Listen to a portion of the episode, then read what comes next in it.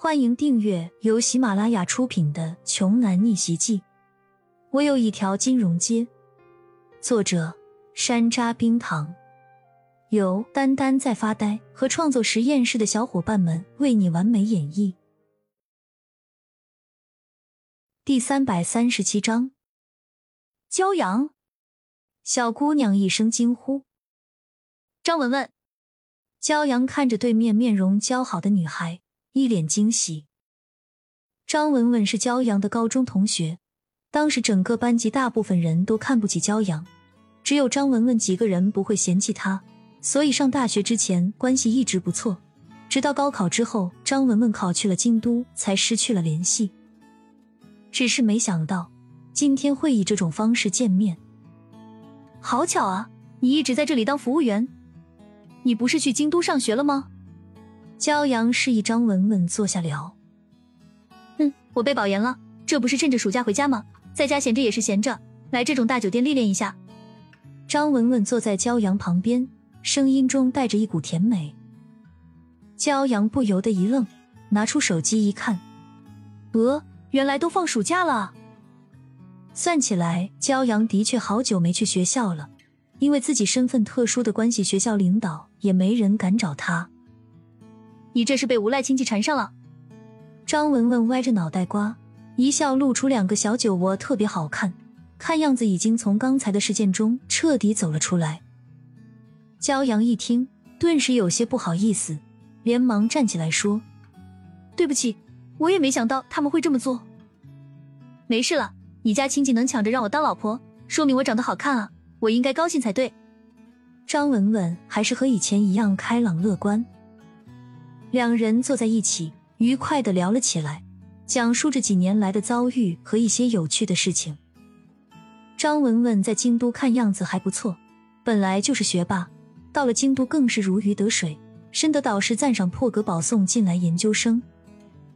好了，我送你回家吧，今天就早些休息，算我对你的补偿。你们经理那边我已经说好了。”骄阳说道。张文文笑了笑说。不用管我了，我自己可以回家的。别把我当三岁小孩了。你的亲戚那边才是大麻烦吧？见张文文坚持，骄阳也不再多说什么。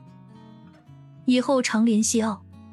张文文朝骄阳摆了摆手，准备离开。刚走没两步，张文文的手机突然响了。刚接起来，没说两句，张文文的脸色大变。怎么会这样？你们千万不要和他们起冲突啊！张文文的话里带着焦急与恐惧。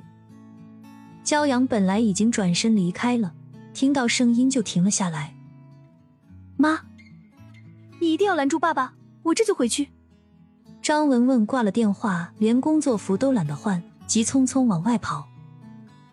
张文文，骄阳感觉事情不对，追了上去。发生什么事情了？我家房子拆迁，赔偿不合理。我爸爸不同意，现在和一群流氓对上了，我得赶紧回去。张文文说着，都快急哭了。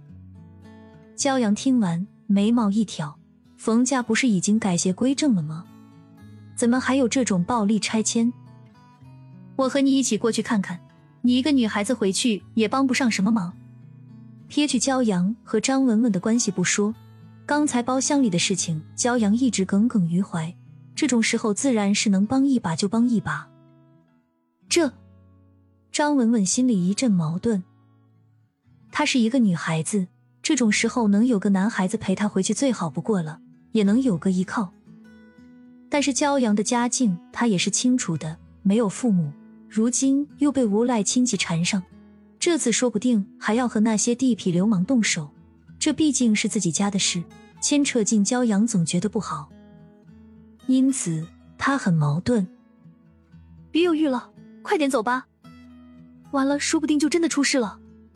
骄阳一点也不敢墨迹，这些人为了拆迁，那可是什么事情都能做得出来。骄阳拉着张文文打了一辆出租车，飞快的离开了。本集播讲完毕，想听更多精彩内容，欢迎关注“丹丹在发呆”。